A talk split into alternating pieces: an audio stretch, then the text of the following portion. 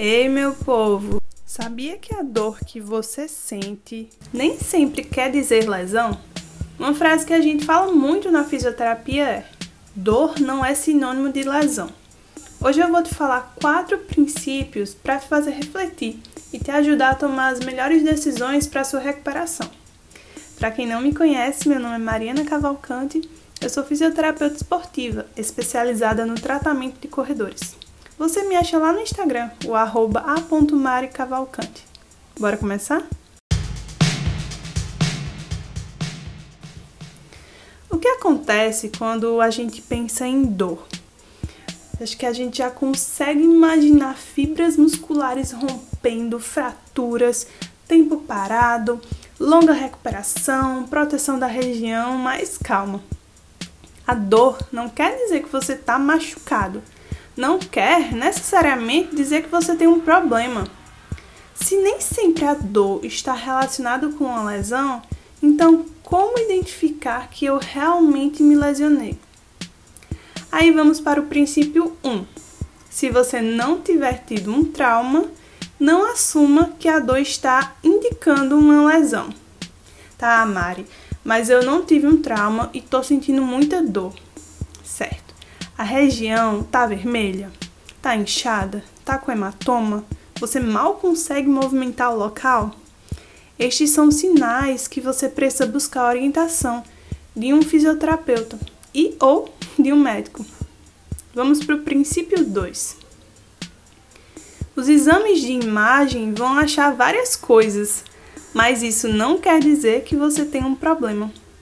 Existe um processo natural de envelhecimento do corpo que pode ser mostrado no laudo, e isso pode trazer mais preocupações do que realmente te ajudar a ficar sem dor. Então, é para nunca fazer exame de imagem? Não. Os exames devem ser solicitados em casos de bandeira vermelha, por exemplo, que são aquelas sensações de dormência, incontinência urinária e fecal, por exemplo. Fiquem atentos para profissionais que passem muitos exames sem realmente te escutar, sem realmente fazer uma avaliação física. Princípio 3. O que acontece na sua vida pode influenciar na sensação de dor. Tudo? Sim. Tudo pode ser um fator atenuante ou agravante da sua dor, tipo qualidade do sono, gordura abdominal, nível de fadiga, carga de treino, saúde mental, fatores sociais. Você pode começar agora a identificar quais fatores melhoram ou pioram suas dores, com um tipo de exame de consciência mesmo.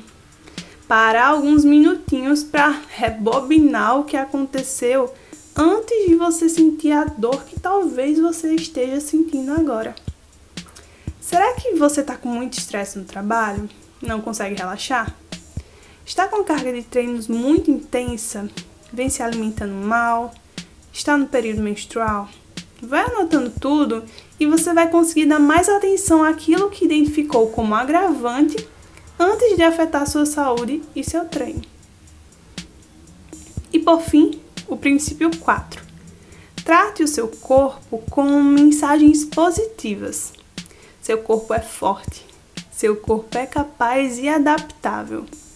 Sabe uma ótima maneira de aplicar isso no seu dia a dia? Ao invés de pensar, a dor está grau 8, a dor não me deixa agachar profundamente, a dor não me deixa correr, pense no progresso que você já fez e fale isso em voz alta. Tipo assim: já estou me sentindo melhor que ontem. Consegui fazer seis repetições de agachamento. Mesmo em uma intensidade menor, consegui correr.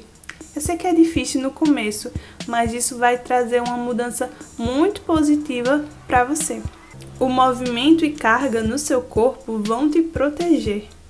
Lembre disso sempre que estiver com medo de se movimentar. Então vamos resumir. A dor faz parte sim da corrida e de qualquer outro esporte. Nosso corpo está se adaptando a novos estímulos. Isso não quer dizer que você tem uma lesão não significa que você vai fazer vários exames de imagem e nem precisa.